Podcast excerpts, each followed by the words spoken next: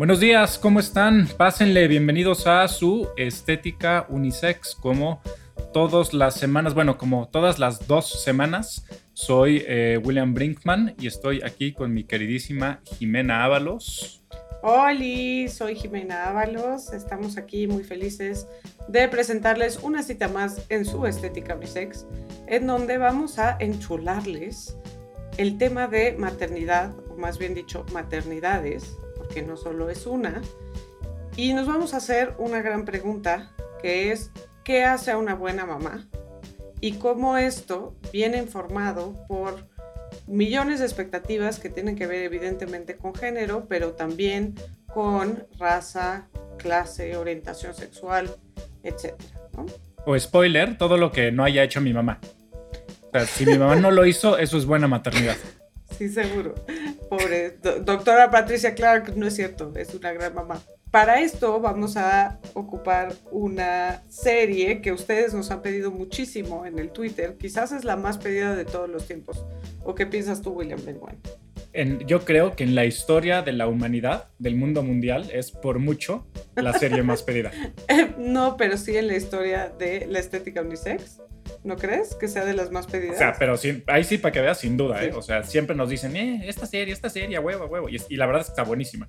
Y se llama Little Fires Everywhere. Estética Unisex. Con Jimena Ábalos y William Brinkman Clark. Disponible en todos los lugares donde puedes escuchar un podcast.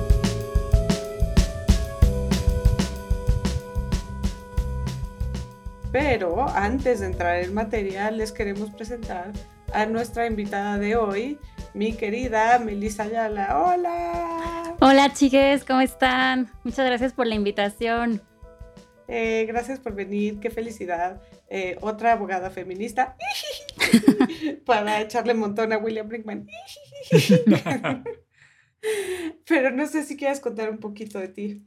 Bueno, eh, como dijiste, soy abogada, eh, soy feminista, mm, estudié Derecho en el ITAM, eh, tengo una maestría por la Harvard Law School y me enfoco básicamente en temas de teoría legal feminista, temas de acoso sexual, hostigamiento, y he visto un poco también de temas de técnicas de reproducción asistida, entonces este tema me fascina, ¿no? Y además soy mamá, tengo una heredera de cinco años, entonces este tema... Me encanta que ahora les dicen herederas en Twitter y en todos lados, ¿no? En lugar de decir mi hija, es la, la heredera. La heredera, suena más dramático y va con su personalidad. Es, es, mucho más elegante que, que yo. Mucho más. Yo le digo, la cría, la cría.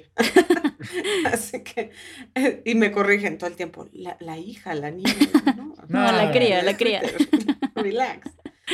Eh, pero creo que este, este programa eh, es muy importante y también por eso invitamos a Melissa, aparte de que ella y yo tenemos muchísimos temas que trabajamos en común.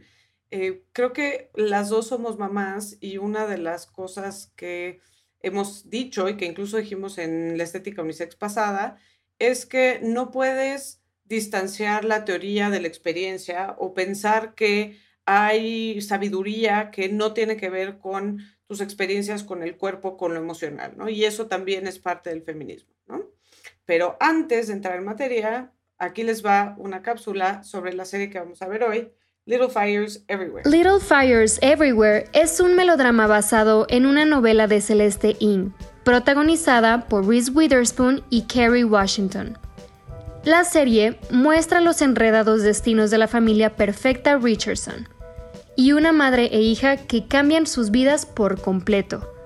La historia explora el peso de los secretos, la identidad y lo peligroso de la maternidad, además de temas como el racismo y la brecha de clase.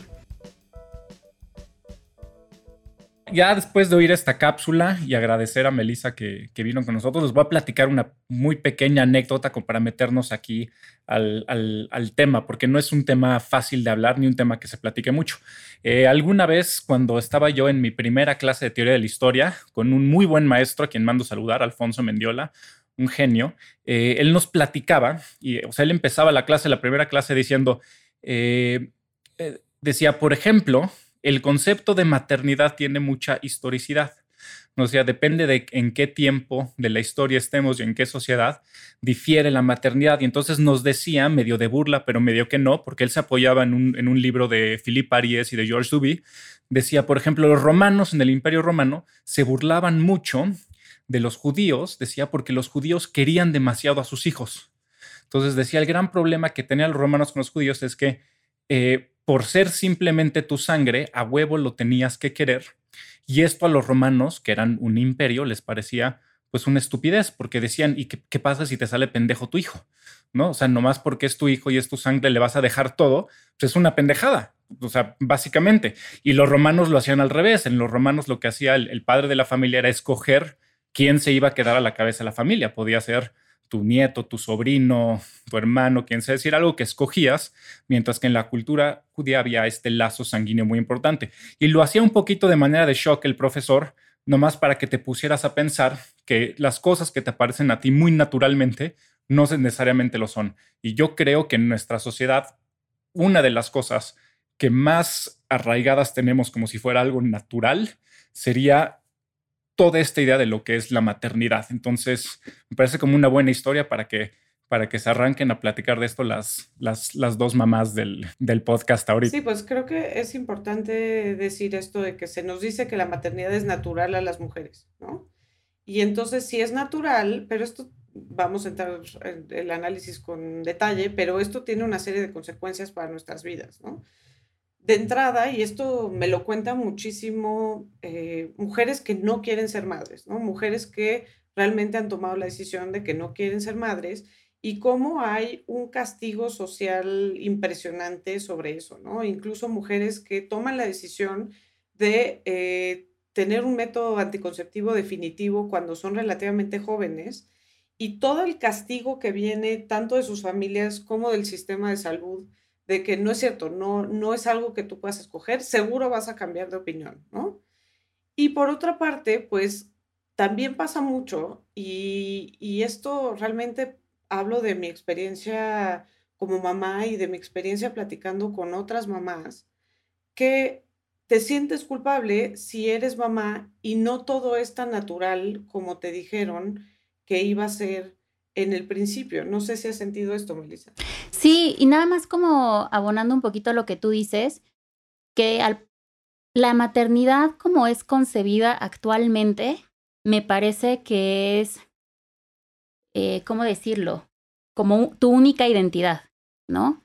O sea, tú no puedes ser, digo, lo, hemos, las, mujeres feministas lo hemos, nos hemos ido reapropiando de este concepto y de esta institución, por llamarla de alguna forma, pero sí me da, la, me da la impresión que es una identidad que en muchas ocasiones es impuesta por la propia sociedad y que además es como totalitaria, ¿no? O sea, muchas veces a las personas se les olvida que además de ser mamá, eres abogada, eres mujer, ¿no? Eres hija, vaya, no, no es lo único que te define, es parte de quien eres, pero no es lo único que eres, ¿no? Eh, a manera un poquito de historia, anécdota, eh, a mí me causaba mucho conflicto que yo soy mamá y soy muy, o sea, fui mamá muy joven, ¿no? Entonces me causaba mucho conflicto que me dijeran la mamá de, ¿no? O sea, cuando iba a la guardería por mi hija me decían, ah, mira, ya llegó la mamá de. Y yo como, no, soy, soy Melissa, ¿no? O sea, sí soy su mamá, pero también, o sea, tengo mi nombre, se pueden, mi identidad no ha sido borrada por el hecho de haberme reproducido. Sí, creo que tenemos como muchas experiencias de ese tipo, ¿no? En donde parece, y de hecho lo dice Adrian Rich, uno de los, de los libros que vamos a estar referenciando en esta cita, es un libro de Adrian Rich, que ustedes saben que es una de mis autoras preferidas. Hemos hablado ya antes de ella aquí en la Estética Unisex porque ella tiene un texto paradigmático que se llama Heterosexual obliga eh, eh, perdón, Heterosexualidad Obligatoria y Existencia Lesbiana, que justamente critica que desde el feminismo eh, asumamos la heterosexualidad también, ¿no? Obviamente desde la cultura, que lo asume como obligatorio, pero también en específico desde ciertos análisis feministas. Y ella, uno de los análisis que hace es a Nancy Chodorow, que es otra de las autoras que estaremos referenciando en esta cita, en donde dice, tu análisis sería tanto más rico si tú hubieras considerado que la heterosexualidad obligatoria también es parte de este mandato de maternidad, ¿no? Pero bueno, quizás me estoy adelantando para decir que justo lo que dice Adrienne Rich en su libro, que aparte es un libro cuyo método me encanta porque alterna entradas de su diario cuando ella es mamá y entonces nos cuenta lo difícil y realmente cómo la reta y cómo la agota y cómo la lleva al extremo. Y después nos, nos presenta ya la parte de análisis filosófico, histórico, etcétera. Y ella una de las cosas que dice es justo esto que estás diciendo, Melissa. Dice, la madre pierde toda identidad como persona, pues se supone que su única gratificación viene de la maternidad, ¿no? Que es justo esto que dices. Y esto que pasa también, que hay un modelo de maternidad, y ahorita entraremos al, al análisis más a profundidad de esto, pero parece que si no te asemejas a esa imagen de anuncio de televisión o de póster de lo que es la mamá perfecta, pues entonces no eres buena mamá. Entonces yo también ahí tengo la experiencia de, pues todas mis amigas prácticamente que son mamás, que me dicen es que soy pésima mamá, ¿no? En un momento de, desgaste o en un momento de frustración, es que soy la peor mamá, cuando pues no, realmente son muy buenas mamás, ¿no? Pero tenemos esta sombra de cómo debe ser la mamá, que también, pues eso e, es algo que, cargamos, ¿no? Que tiene que ver justo con este mandato de maternidad como tal. Em, además, sí creo que los sesgos de género más enraizados siguen teniendo que ver con la maternidad, ¿no? Para las mujeres. O sea, yo incluso me sorprendo, después de todo el trabajo en todo el feminismo tal, me sorprendo que de pronto digo, ay, pero ¿cómo, no? Este, ¿cómo va? ¿Por qué se vuelve a embarazar si acaba de tomar esta gran chamba, no? O sea, un poco mis, mis propios impulsos eh, de sesgos de género que todas y todos tenemos desde la infancia van muy orientados hacia allá, ¿no? Y pues estos son sesgos que la cultura reproduce y produce y tenemos casos jurídicos que igual estaré padre otra cita que hable como de los casos jurídicos, aunque en la serie Little Fires Everywhere también vemos un caso jurídico que se trata de esto, pero es muy común que eh, los jueces y los jurados tengan estos mismos sesgos, ¿no? Y entonces castigan de manera muy severa a, las, a las que perciben que son malas mamás o las que tuvieron eh, algún tipo de negligencia hacia sus hijos o eh, eh, niegan la custodia o prefieren a un papá que hace el mínimo porque tenemos este sesgo de que un papá que es el buen papá es el proveedor y el que hace el mínimo necesario, mientras que una mamá pues es esta imagen eh, ultra sacrificada, dedicada, eh, totalmente entregada a la maternidad, ¿no? Pero bueno, entremos un poquito a la serie, ¿qué opinan? Sí, Venga. excelente. Pues aquí se nos presentan tres personajes, que los tres son mamás, pero mamás muy distintas. Empecemos por Elena Richardson, que es el personaje de Reese Witherspoon. Creo que le queda perfecto. Sí. Es, es, buenísima ella en, ese personaje, ¿no? Personalmente a mí no me gustó tanto cómo se desenvuelve hasta el final el personaje, si nos da tiempo regresamos a esto, pero ella lo hace, lo, hace increíble, ¿no? Sí, muy de acuerdo, ¿eh? Nada más así como brevario cultural, a mí algo que me encanta, por ejemplo, de lo que hace Reese Witherspoon, es que justo está trayendo la visión de las mujeres a, la, a, series y a películas, ¿no? Ella es directora y me parece que también productora. Y, justo muchas de las cosas que ella está haciendo es traer la, la visión de distintas mujeres a, pues a la televisión, que eso me parece fenomenal. Y creo que justo esta serie es un gran ejemplo de esto. ¿Cómo, cómo describirías esta, esta, este personaje, Jimena? Pues yo diría que es como la clásica mamá eh, wasp de una familia con dinero, bien establecida, clase alta o bueno, media alta en Estados Unidos, que tiene este ideal de perfección, ¿no? Que es un ideal que ella encarna y que se impone también a sí misma, ¿no? Y lo vemos desde la primera escena donde ella aparece, en donde pone la báscula y ves que registra todos los días su peso y que hay como un gramo de diferencia, ¿no? Pero entonces todo bien, ¿no? Y sí como mm, una, nos presenta hacia afuera una imagen de la mamá perfecta, porque tiene cuatro hijos, aparentemente eh, súper exitoso matrimonio, súper exitosa familia, todos emulando un ideal de perfección, ¿no? Particularmente ella. En cuanto a la maternidad, creo que hay que resaltar también que sí es como, por lo menos en apariencia, es su actividad principal, ¿no? A pesar de que tiene un trabajo de medio tiempo, nos recalcan mucho que ella sacrificó la parte profesional y que solamente tiene un trabajo de medio tiempo, ¿no? Entonces corresponde mucho, no sé ustedes qué piensan, pero a este ideal de que pues la mamá ideal no trabaja, o si trabaja, tiene su trabajito de medio tiempo, pero no es la gran ambición ni este, la fuente primordial de, ingresos, ¿no? Sí, de acuerdo. Y digo, spoiler alert, si no la han visto, perdón, pero espero no, que... tienen que estudiar, vengan ya estudiados. Sí, ¿verdad? Sí, sí, sí. Estudiadas. y justo... Hay que hacer la tarea, Melissa. Aquí sí les decimos, ¿eh? que hagan su pinche tarea antes de... Sí. Si no hiciste la lectura, no puedes venir a la cita. Sí, no, de acuerdo, de acuerdo. Bueno, eh, justo con esto que, que señala Jimena, hay una escena en donde precisamente ella se da cuenta de que está embarazada de su cuarta hija, ¿no? Y me parece fortísimo porque le dice a su mamá como, pues ya tenemos opción, ¿no? O sea, ya podemos elegir, las mujeres ya podemos elegir, porque ella está como que justo en este momento de su vida en el que pues dice, ver, ya terminé con la crianza como más básica de mis tres hijos, hijas, entonces ya puedo eh, regresar a tiempo completo, ya puedo empezar como a crecer más con mi carrera, se da cuenta que está embarazada y como que está en esta situación en donde, pues en Estados Unidos me parece que ya, ya está en un punto en donde ya se pasó Roe versus, Wade, entonces dice, ya puedo, o sea, puedo elegir sobre, sobre mi, mi maternidad, ¿no? Y me parece eh, como una escena muy paradigmática, muy emblemática, que su mamá le dice, eso no, nos, eso no es para nosotras. O sea, esa decisión la toman otro tipo de mujeres, ¿no?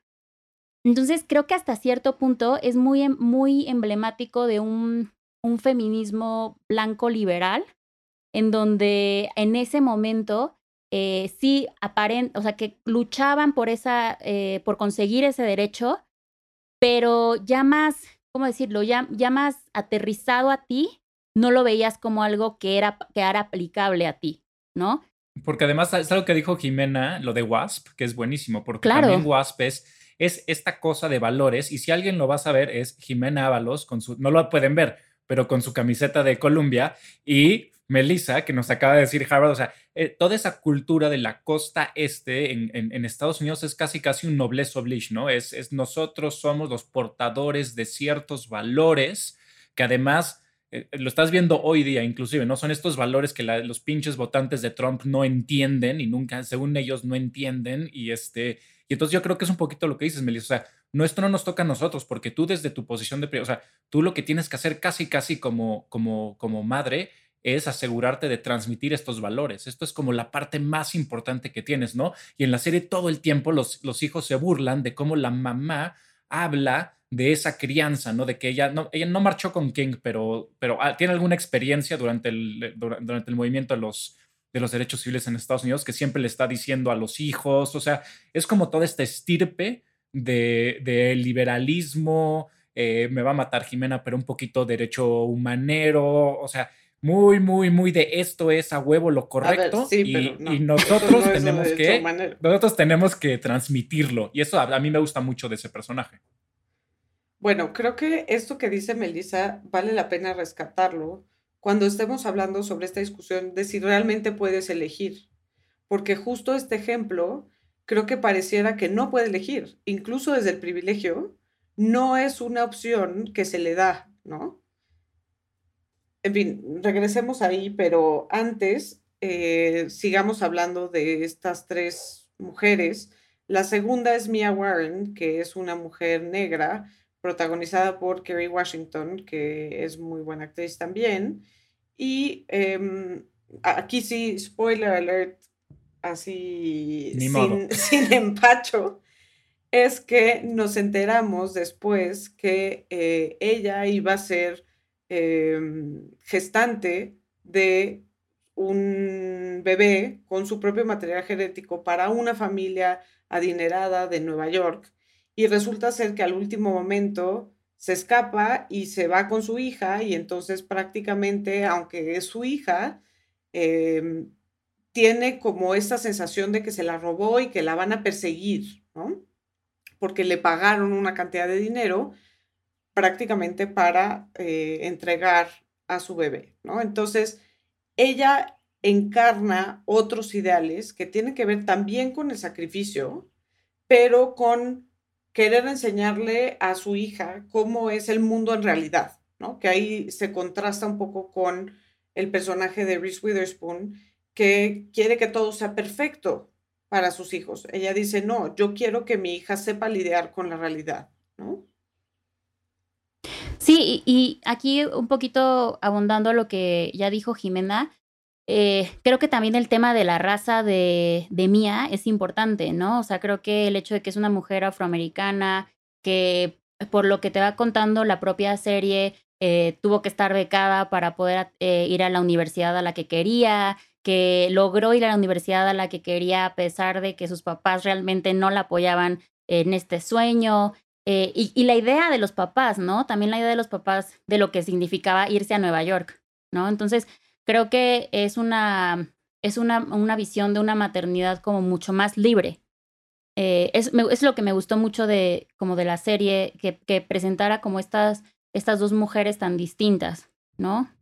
Y un dato muy importante ahí sería eh, que la familia que contrata a Mia para que sea, eh, para, eh, ¿cómo se diría correctamente? Gestante. Jimena, o, para que sea gestante, es también una familia afroamericana. Es decir, es una familia adinerada, pero es una familia afroamericana, con lo que yo creo que te hace un poquito más compleja la, la serie, o por lo menos evita que cuando la veas haya ciertos prejuicios, ¿no? Entonces, mm. yo creo que ese es un acierto de la serie. No sé si esté así o no en el, en, el libro, pero es un acierto que le da un, como un poquito más de complejidad también al personaje de, de, de Mia y, lo que hace cuando, y estoy haciendo comillas con mis dedos, cuando se roba a, a, a, niña, ¿no? Porque no sé si es robo, si no es robo, o sea, es, es a lo que nos vamos a, meter aquí, ¿no?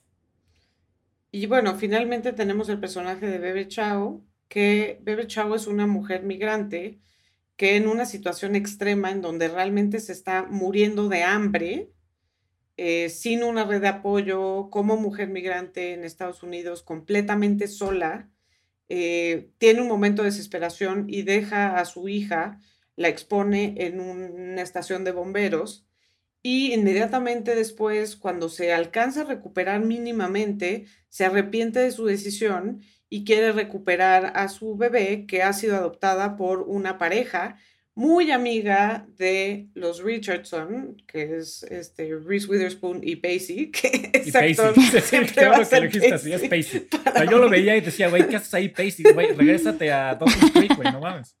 Sí, pero hay que hablar del personaje de Pacey, ¿eh? Después hablamos es, es muy personaje. Buen, muy buen personaje, la verdad. Este... Me, me, me sorprendió Pacey. Pero, pero creo que hay parte de algunas fallitas de la serie desde mi punto de vista.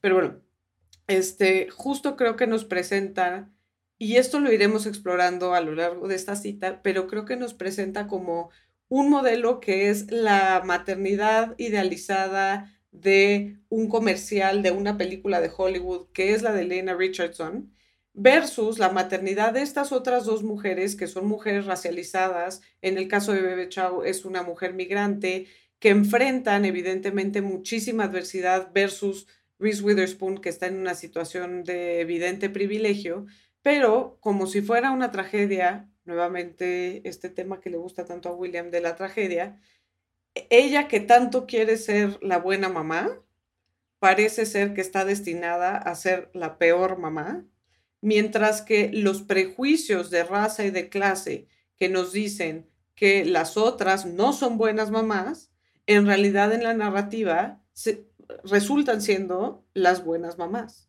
Hijo, no se bebe chao, ¿eh? pero discutamos eso. Yo creo que este, sí. Ahorita que trajiste la cuenta lo tragedia, nomás quiero dejar aquí como una preguntita para que se nos quede aquí atrás en la cabeza eh, justamente esto que platicas. Lo mismo la tragedia que platicábamos en la otra cita, hay una parte muy interesante en la teoría de la tragedia de Aristóteles, que es la, poética, en la cual dice, un buen drama nunca puede tener alguien que sea muy bueno o muy malo. O sea, no puede haber un villano malo malo o un bueno bueno bueno, porque si a un bueno bueno le pasa algo malo o algo bueno, pues es de esperarse. Si a un malo malo le pasa algo malo o algo bueno, es, es de esperarse. Pero lo verdaderamente interesante es cuando estás hablando de los personajes intermedios más complejos, del bueno que tiene algo de malo, del malo que tiene algo de bueno. Y yo creo, y vayámoslo discutiendo, que el personaje de Lena Richardson, ahí a mí se me cae hacia el final, porque todos los primeros seis, siete episodios es súper compleja y luego la convierte en una mala mala. Y ahí pierde lo interesante. Y fíjate que se me hace que es parte del análisis y, y, lo voy a traer más adelante, pero curiosamente comparto este análisis con William Brinkman y digo curiosamente porque, no es usual. No, no es cierto. Muchas veces coincidimos, tan es así que escogimos estos temas y construimos este, este proyecto. Pero sí creo que al final, por no hacerle apología, porque es un personaje racista, creo que les da miedo complejizarla más. O sea, al final sí creo que la hacen muy mala mala, un poco en esto y creo que transita por Bebe Chao.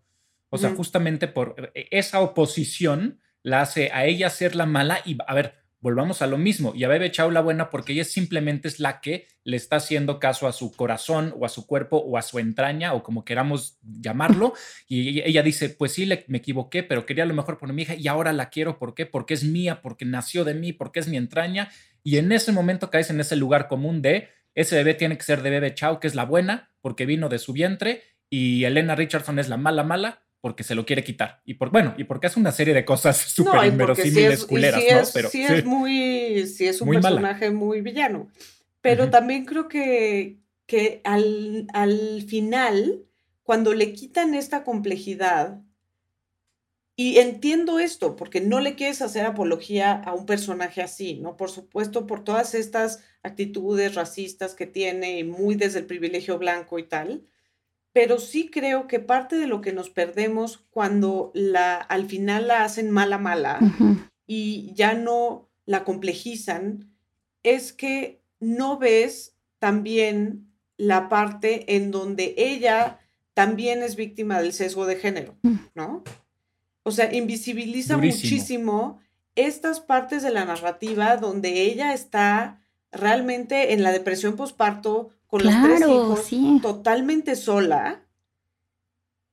Y entonces Pacey es el bueno del cuento, ¿no? Ella es súper víctima, súper víctima y se lo quitan al final, porque, a ver, en esos momentos que tú dices, Jimena, tú dices, no mames, pobre, en serio, pobre Legally Blonde. y esa sí es una experiencia universal, perdón, o sea, no queremos invisibilizar las diferencias desde el privilegio, pero sí es una experiencia universal que tienes un hijo y como tienes esta postal de cómo debe ser la maternidad, te sientes en un lugar de absoluta desolación y no hay una mamá que no le haya pasado esto, en donde dices, ¿qué estoy haciendo? No soy yo esa mamá de la estampita o del comercial, ¿sabes? Y ese momento creo que hubiera sido más rico este, si no lo hubieran hecho ya la mala mala, ¿no? O sea, sí, hay una parte donde, eh, aparte el güey se desentiende, o sea, él se va a trabajar, le vale un cacahuate si está bien o está mal la esposa, ¿no? Sí, totalmente de acuerdo. Y creo que va muy de la mano de lo que comentabas al inicio, Jimena,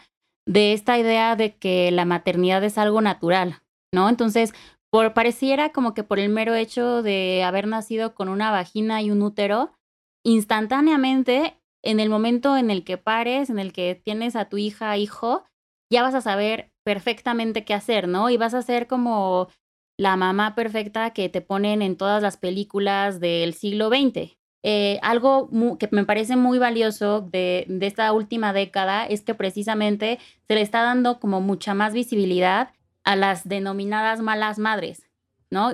Comillas en el aire, como estas mujeres que se atreven a hablar de lo que en realidad es la maternidad, que no todo es felicidad, no todo es unicornios sobre arcoiris, sino que es algo muy pesado, ¿no? Es algo muy challenging y es algo que todos los días te increpa, ¿no? O sea, sobre todo como, como mujer feminista, Eh, a mí en lo personal la maternidad ha sido yo creo uno de los retos más, más grandes a los que me he tenido que enfrentar, ¿no? O sea, por ejemplo, eh, mi hija es una niña muy femenina y yo no lo soy, ¿no? O sea, yo soy un poco lo contrario.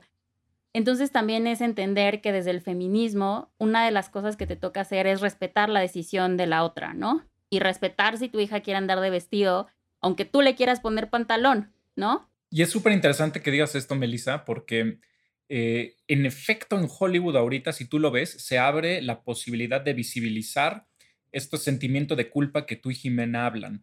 Pero en lugar de, más de estos trucos súper perversos de, de, la cultura, en lugar de abrir estos espacios para, para que tú digas, es que chance y si no quieres ser mamá, no lo seas, o es una opción o lo que sea, estas películas al final lo que hacen es decir, no, eso que tú crees que es mala maternidad, no es mala maternidad, es, es maternidad o buena maternidad, pero te está diciendo, no te preocupes, es lo que te toca porque eres mujer, ¿no? Entonces, como que le abre este espacio a que, a que te sientas bien, pero al hacerlo, sin que te des cuenta, te está diciendo, no te preocupes porque es lo que te toca, es natural. Claro. ¿No? E, es, es, e, e, esto que tú crees que es malo, no lo es, pero porque es parte de tu naturaleza. Entonces, como que te ayuda y al mismo tiempo te sigue poniendo como en tu lugar que la sociedad dice que es a huevo tienes que ser, a huevo tienes que ser mamá, ¿no? Es perversísimo, pero a ver, brillante para lo que ellos quieren, para lo que ellos quieren hacer. Claro, claro. bueno, pero esto de que la maternidad es natural me lleva a el libro de Elizabeth Badinter que se llama Mother Love. Y dentro de este libro, Elizabeth Badinter es una feminista francesa el libro está escrito originalmente en francés, pero William y yo lo tenemos en inglés. Es un regalito que me hizo William. Y este libro nos habla precisamente de que eh, Elizabeth Binder, su tesis principal es que no existe el instinto maternal, ¿no? Y lo primero que te cuenta en el prólogo es decirte que esto se le atacó vilmente y se le malinterpretó en la prensa, etcétera y ella dice, a ver, yo no estoy diciendo que no existe el amor maternal. Yo lo que estoy diciendo es que no es un dado, no es algo natural, no es algo instintivo. Que es muy cierto, ¿no? O sea, me parece muy, muy, muy verdadero esto que, que señalas, Jimena. O sea, creo que el instinto maternal como tal no existe, es algo que a la, conforme vas, vas, vas creciendo como, como madre, lo vas desarrollando poco a poco. Y no diría que es algo, algo instintivo, ¿eh? Diría que más bien es prueba y error.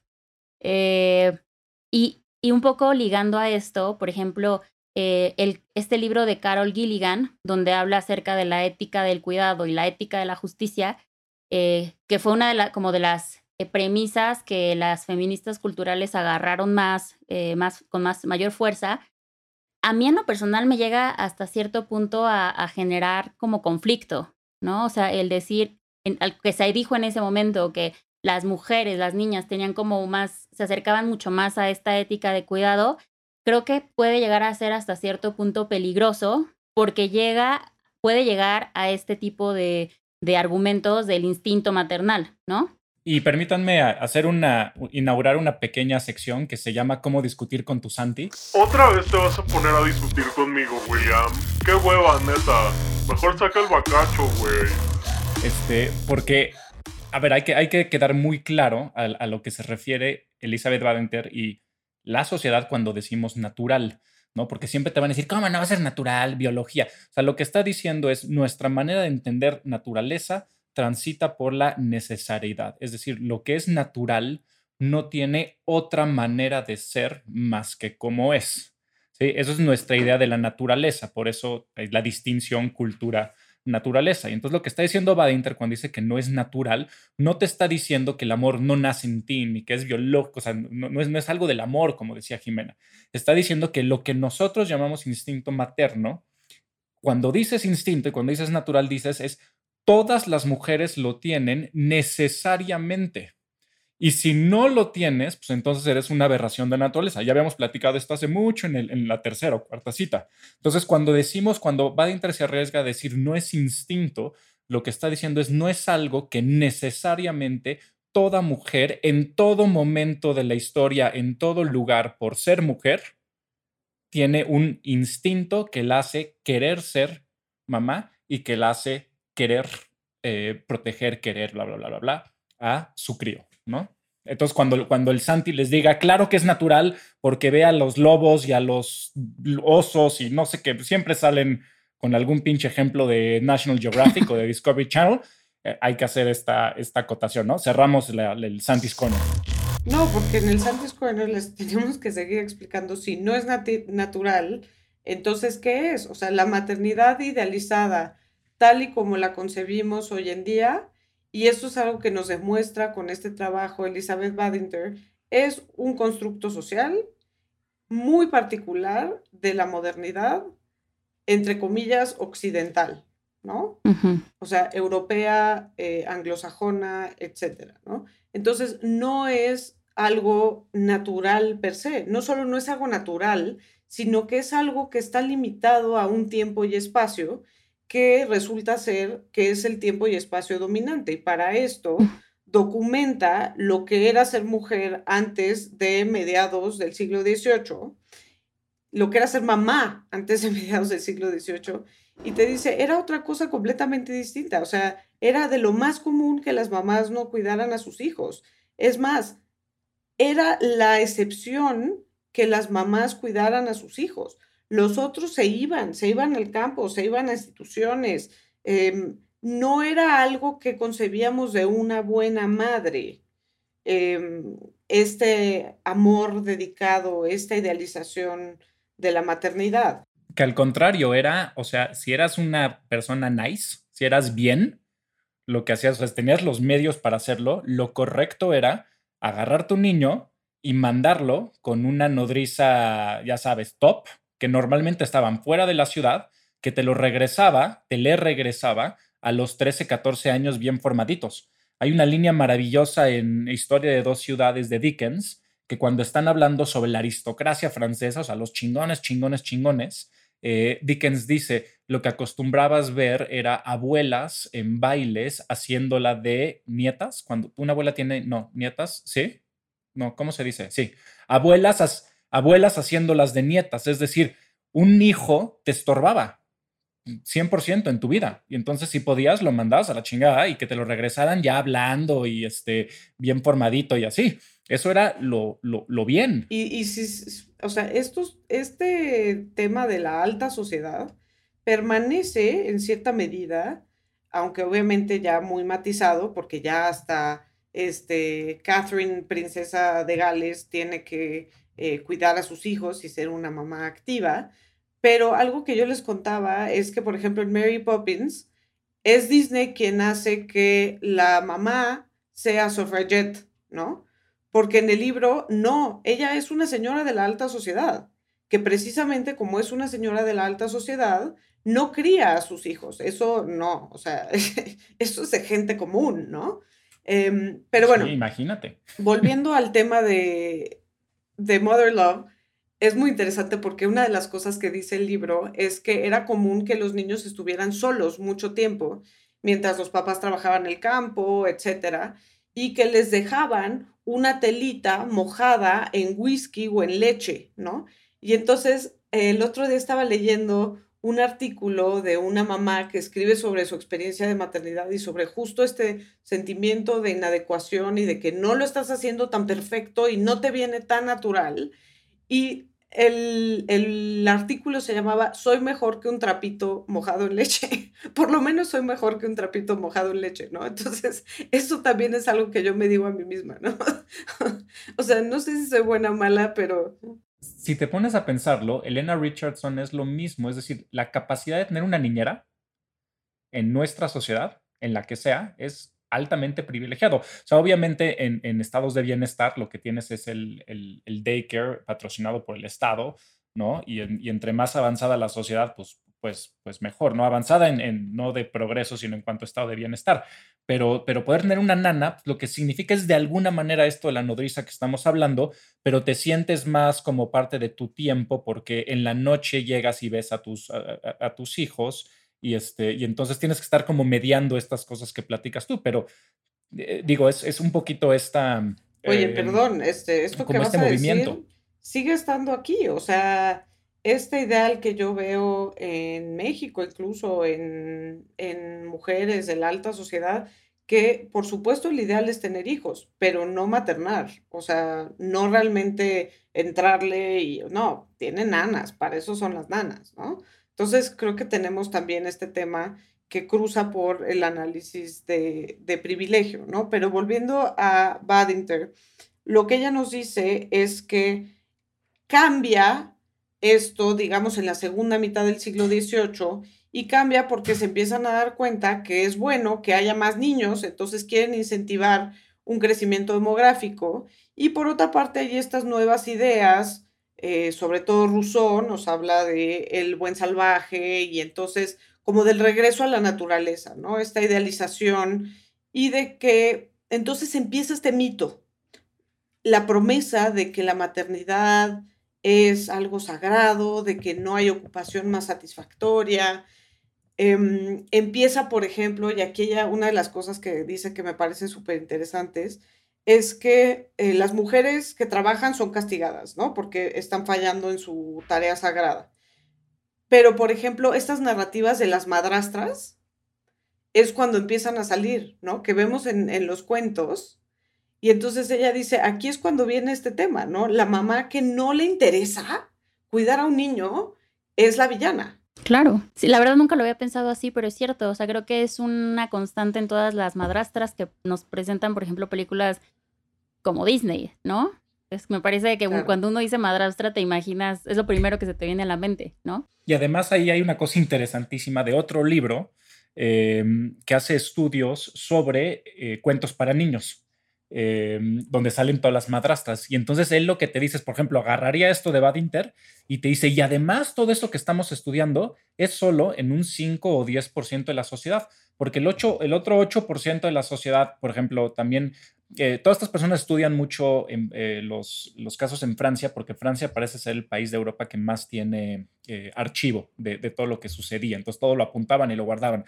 Entonces, Darnton dice es un libro de, de, Darnton, que es de hecho eh, profesor de, Harvard, dice, si, si tú te pones a estudiar los cuentos para niños, lo que pasa, las madrastras son malas porque eh, era muy, muy, muy común que te quedaras sin mamá, que se muriera tu mamá, o sea, la gente se moría por todos lados. Y entonces era muy común que tu papá se volviera a casar y la, y la nueva mujer era muy común que estuvieran en situaciones de hambre, de penuria, de plaga, lo que sea, y a quien iba a proteger siempre la nueva mujer era a su hija y no la hija de la mujer anterior. Y esto no tiene nada de malo, ni es la de Cenicienta ni nada, sino son recursos muy escasos, todo el mundo se está muriendo, este, hay plaga cada tercer día, este, el cuarto día llega el señor del, del el, señor de Dill y te quita eh, la poquita comida que tienes, y entonces la madrastra se vuelve un personaje malo, no porque sea mala, mala, sino porque dice, pues ¿a quién voy a, a quién voy a salvar?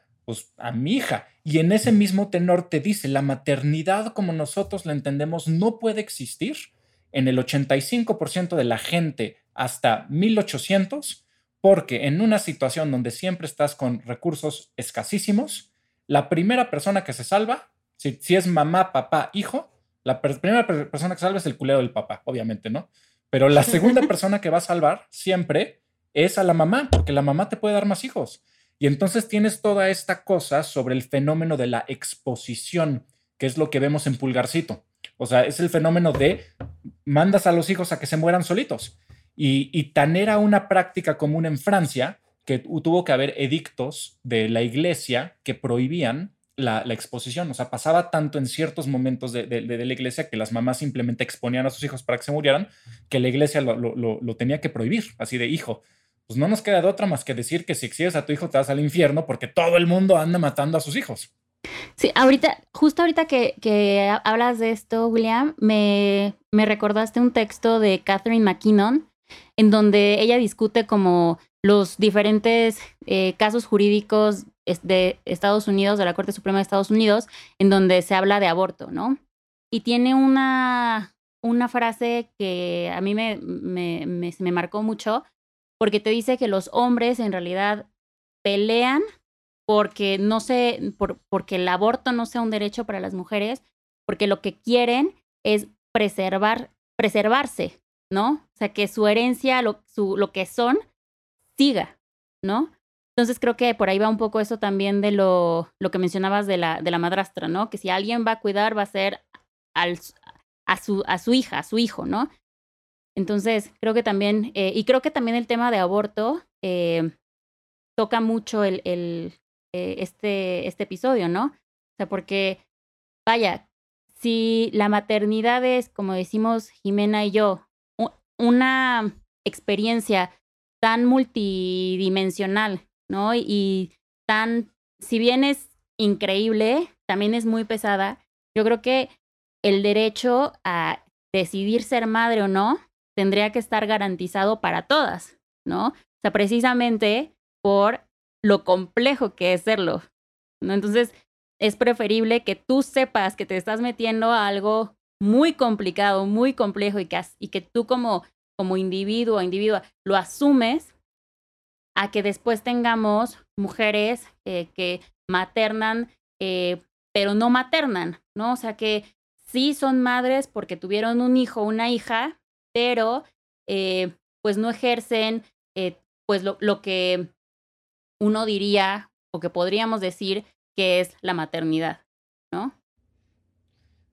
Creo que el tema de aborto tiene que ver muchísimo porque cruza efectivamente con estas expectativas sobre la mamá ideal, ¿no? Y la mamá ideal, que debe ser toda mujer, porque toda mujer se supone que tiene este instinto maternal sagrado que viene como si fuera por arte de magia en un rayo supersónico, em, pareciera que entonces es algo contra natura el no querer tener un hijo o no querer eh, llevar a término un embarazo, ¿no? Creo que justo eso lo cruza, ¿no? Aunque se vale no querer ser madre por cualquier razón. Em, pero perdón, creo que esto que, que dice Melissa también me lleva a la serie de Little Fires Everywhere, porque justo cuando ella no puede tener esa decisión, que es en el caso de su cuarto embarazo, pues se desata una maternidad impuesta, que es una maternidad eh, muy sufrida y que no es una maternidad positiva ni para la mamá ni para la niña, ¿no? Y que aquí yo me siento súper identificada con el personaje de Izzy, porque estas niñas, Izzy y Pearl, que es la hija de Mia, nacieron en exactamente el año que yo nací. Entonces tienen 15 años cuando yo tenía 15 años, ¿no? Entonces yo veo las canciones y la ropa que ellas usan en la serie y haz de cuenta que me estoy viendo, particularmente en Easy, o sea, sí me veo como en espejo de manera muy impactante. Y entonces sí creo que te muestra lo que es la maternidad impuesta, incluso desde el privilegio, ¿no? Que hay que decirlo es un lugar en donde ella no pudo escoger tener un aborto por las razones que queramos, pero que sí está en un lugar de, privilegio. Oigan, pero a ver, déjenme lanzarles una pregunta a las dos, porque, por ejemplo, tú, Jimena, ahorita estás diciendo, especialmente ese cuarto, embarazo, ella no tiene opción. Pero a mí parte de lo que me gustó del desarrollo del personaje de Elena es lo, lo, que decíamos, los primeros seis, siete episodios antes de que se vuelva en Cruella de Vil, porque yo lo que sentí cuando lo vi es que ella no tuvo decisión ni con el primero, me explico, o sea, obviamente había un poco más de voluntad propia, porque ella, no sé, siempre quiso ser mamá o lo que sea, pero yo sentí de la serie que ella no tenía, nunca tuvo la opción de pensar en no ser mamá. O sea, que inclusive ahí era un poco forzado. O sea, creo que tienes toda la razón y esa es la pregunta que creo que nos ah, tenemos que hacer cuando hablamos de si realmente es una decisión esto que estás diciendo lo ilustra perfectamente. O sea, o si el marco de decidir es realmente útil, ¿no? O si ya hay un guion y es muy difícil salirse de ese guion, ¿no? Pero antes de eso, volviendo a Badinter, quisiera yo eh, hablar también de Silvia Federici, porque ustedes saben que últimamente le he estado entrando muchísimo a Silvia Federici, también para preparar nuestras citas próximas que tienen que ver con marxismo y feminismo marxista. Sí, pero ella justo dice que el análisis de Badinter, bueno, no, no interpela directamente a Badinter, pero sí dice que eh, esta construcción de la maternidad es 100% producto del capitalismo, porque el capitalismo necesita tener a los hombres trabajando en las industrias, en las fábricas, etcétera, y paralelamente necesita que se invisibilice el trabajo de reproducción y el trabajo doméstico. Y entonces, la marca que se le pone es que es natural. Es natural porque necesito que no sea pagado. Eso es lo que necesita el sistema capitalista para funcionar, porque necesitas que alguien haga ese trabajo de manera gratuita.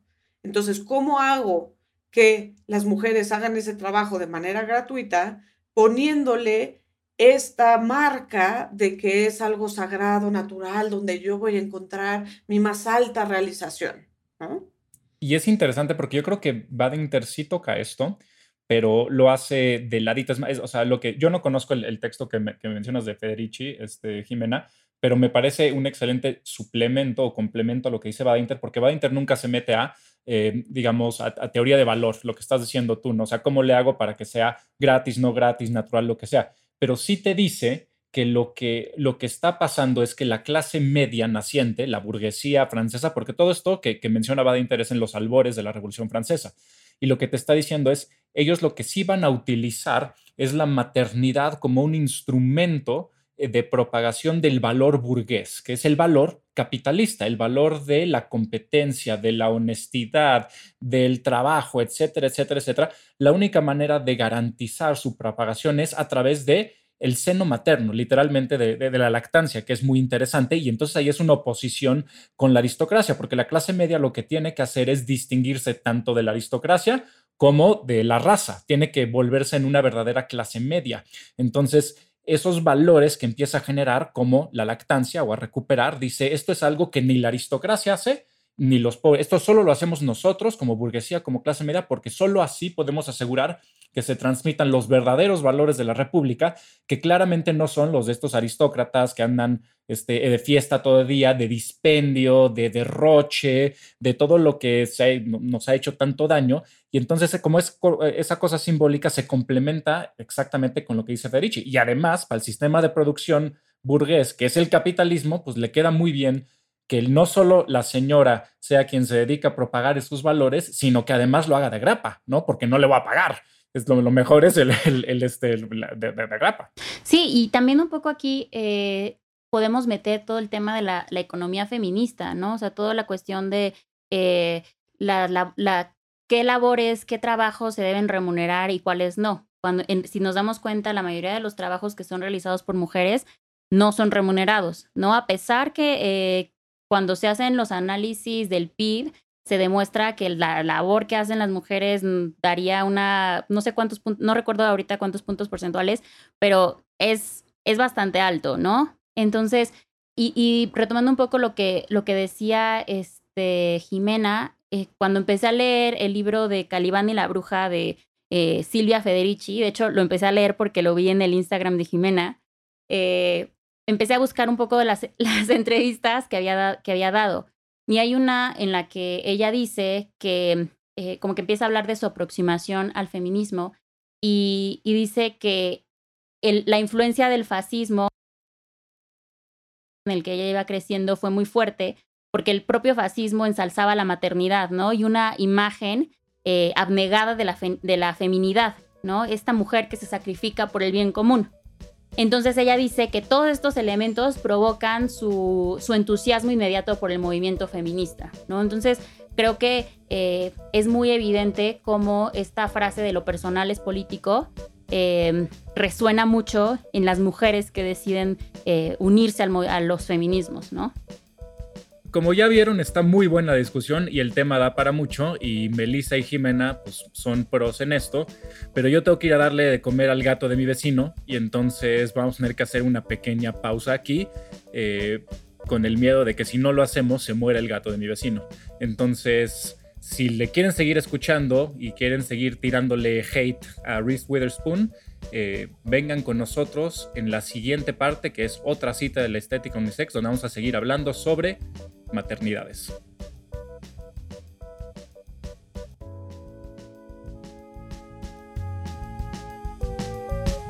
Estética Unisex con Jimena Ábalos y William Brinkman Clark Disponible en todos los lugares donde puedes escuchar